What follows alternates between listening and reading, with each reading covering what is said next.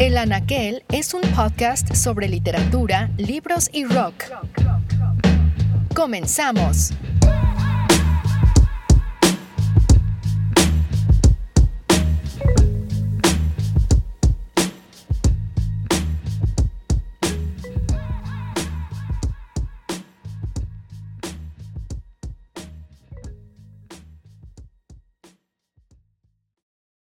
Grabo esto mientras entramos al cierre del día 18 del conflicto entre Rusia y Ucrania. Pienso, por un lado, que la guerra siempre ha estado aquí, en nuestros juegos infantiles, en los aviones que chocaron contra dos torres a comienzos de siglo, en todas las implicaciones de la palabra narco. Hemos vivido dentro de ella, a veces sin querer mirarla a los ojos. Colombia, Afganistán, México, Siria, Yemen. Ahora, Ucrania. ¿Qué es la guerra? Es el horror, sin duda, pero es también lo que se cuenta del horror. Pienso, por ejemplo, en las cosas que llevaban los hombres que lucharon, novela escrita por Tim O'Brien, escritor estadounidense que participó en la guerra de Vietnam en 1969. En la novela, O'Brien escribe sobre Bob Keeley, soldado al que todos llamaban el rata. Matan a un amigo del rata, así que, más o menos una semana después, se sienta y le escribe una carta a la hermana del amigo muerto. El rata le cuenta qué gran hermano tenía, lo estupendo que era, un compañero y camarada de primera. Un verdadero ejemplo para los otros soldados, dice el rata. Después le cuenta algunas historias para confirmarlo. Cómo su hermano siempre se presentaba voluntario para misiones a las que nadie más se presentaría voluntario ni en un millón de años. Misiones peligrosas como salir de reconocimiento o ir en una de esas patrullas nocturnas en que te jugabas el pellejo. Tenía unos cojones como un toro, le asegura el rata. Estaba un poco loco, desde luego, pero loco en el buen sentido de la palabra. Era un verdadero temerario, pero le gustaba el desafío, le gustaba ponerse a prueba, luchar de hombre a asiático, dice el rata. Un tipo estupendo, realmente estupendo. En todo caso, es una carta fantástica, muy personal y conmovedora. El rata casi llora a moco tendido escribiéndola. Se le saltan las lágrimas contando los buenos momentos que pasaron juntos, cómo el hermano de la chica hizo que la guerra casi pareciera divertida, matando a diestra y siniestra, incendiando aldeas y dejando humo como testimonio de su paso en todas direcciones. Y también tenía un gran sentido del humor, como en aquella ocasión en que estaban a orillas de un río y se puso a pescar con una caja de granadas de mano. Fue lo más divertido en la historia del mundo, dice el rata. Vaya carnicería, alrededor de veinte trillones de pesos asiáticos panza arriba. El hermano de la chica era capaz de adaptarse a las circunstancias, sabía cómo pasárselo bien. La noche de Halloween, esa noche realmente tenebrosa, el hermano de la chica va y se pinta el cuerpo de distintos colores y se coloca una máscara rara y va hasta una aldea y empieza a asustar a la gente casi totalmente desnudo, enseñando las pelotas solo con las botas y un M16. Un ser humano excepcional, dice el rata. Bastante chiflado a veces, pero podías confiarle tu vida. Y entonces la carta se vuelve muy triste y grave. El rata vuelca su corazón en lo que escribe, Dice que apreciaba sinceramente a aquel hombre. Dice que era el mejor amigo que tenía en el mundo. Eran como hermanos de sangre, dice, como gemelos o algo por el estilo. Le dice a la hermana de su amigo que cuidará de ella cuando la guerra termine. ¿Y qué pasa después? Envía la carta. Espera dos meses, pero la mamona no le contesta, dice el rata. ¿A dónde va el narrador con todo esto? En el siguiente párrafo añade, una auténtica historia de guerra nunca es moral. No instruye, ni alienta la virtud, ni sugiere modelos de comportamiento humano correcto, ni impide que los hombres hagan las cosas que los hombres siempre han hecho. Si una historia parece moral, no la crean. Si al final de una historia de guerra se sienten edificados, o si sienten que una partícula de rectitud se ha salvado de la devastación a gran escala, entonces han sido víctimas de una mentira muy antigua y terrible. No hay la más mínima rectitud, no hay virtud. En consecuencia, la primera regla básica es que puedes distinguir una auténtica historia de guerra por su lealtad absoluta y sin concesiones a lo repugnante y lo soez. Escucha rata.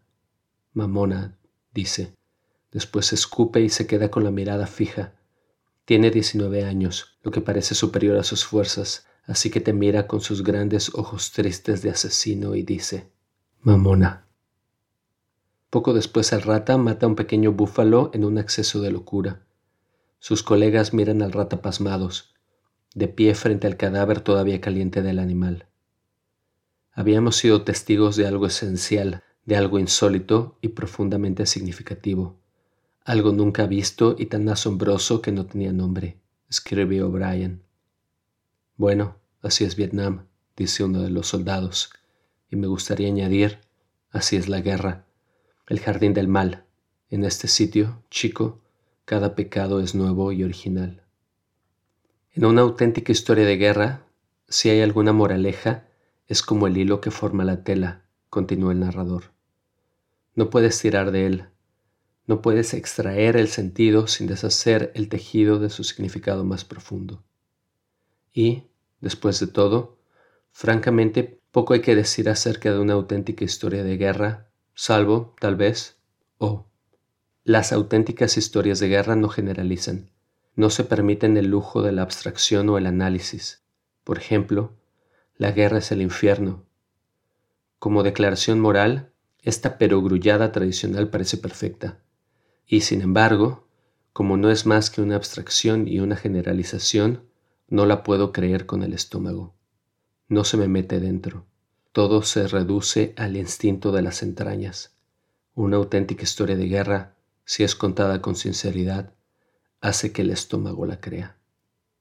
Así, las cosas que llevaban los hombres que lucharon recorre esa delgada línea que separa la vida de la muerte, una línea que conecta siempre con la memoria, ese espacio liminal al que el soldado se aferra, el recuerdo de un tacto, la banalidad de una silla frente a un pato cualquiera, el sabor perdido de un plato caliente.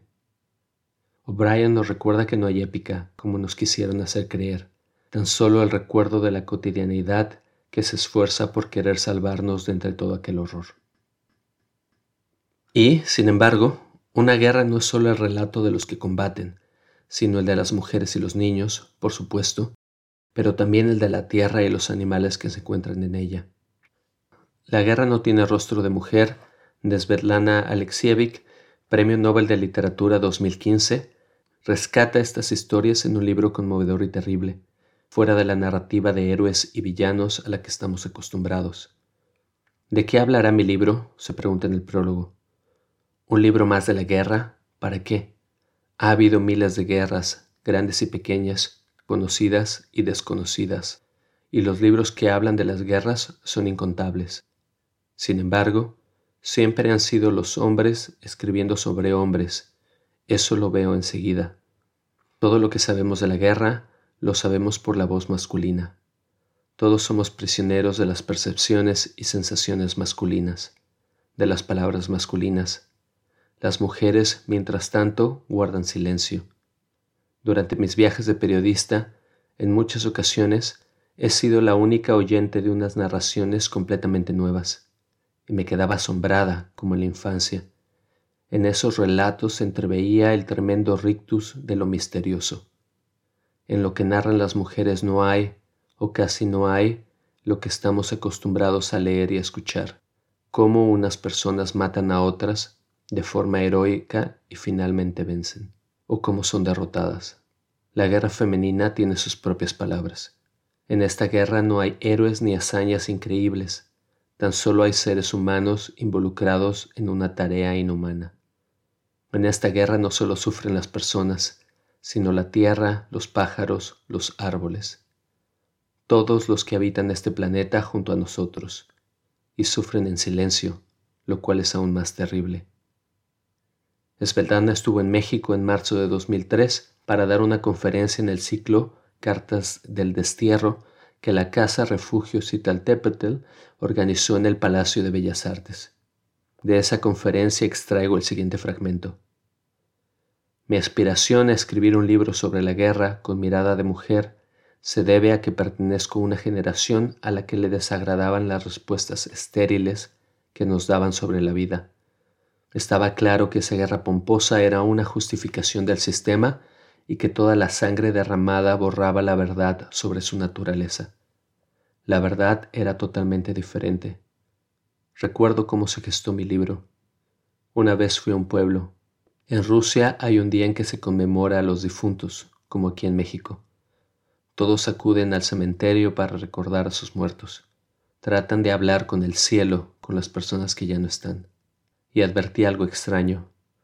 Por lo general, en los pueblos rusos y bielorrusos todos se juntan, incluso en el cementerio. Por alguna razón, todos los habitantes de ese pueblo ignoraban a una mujer. Les pregunté por qué. Tardaron en desvelarme la historia. Finalmente me contaron que, durante la guerra, cuando los alemanes se disponían a quemar todo el pueblo, la gente huyó despavorida al bosque. Huyeron con los niños y, por supuesto, sin nada de comida. Se escondieron en el pantano. Aquella mujer, madre de cinco hijos, no tenía nada con qué alimentarlos. La más pequeña no dejaba de llorar. Todos tenían miedo de que por culpa de ella los mataran, que por su llanto descubrieran dónde se escondían. Por la noche oyeron que la pequeña le decía, Mamá, por favor, no me ahogues, no volveré a pedirte comida. Cuando se hizo de día, la niña ya no estaba. Esta madre salvó a todo el pueblo, pero ellos después le dieron la espalda. Cuando me lo contaron y vi a esa anciana, me acerqué a ella y la abracé, y las dos nos sentamos junto a sus tumbas. Entendí que en la vida se dan situaciones como esa, a veces no se puede seguir mintiendo, pero tampoco se pueden escuchar las mentiras. No sé cómo cerrar este episodio. Hay, por supuesto, una responsabilidad que cargamos todos, ayudar de la manera que nos sea posible, combatir la desinformación y la propaganda. Pero hay otra, quizás menos visible, que tiene que ver con la esperanza. En sus diarios, Vítor Gombrowicz escribe desde su exilio durante la Guerra Fría. Me he puesto a escribir este diario sencillamente para salvarme, por miedo a la degradación y a un total hundimiento en las olas de la vida trivial que ya me está llegando al cuello.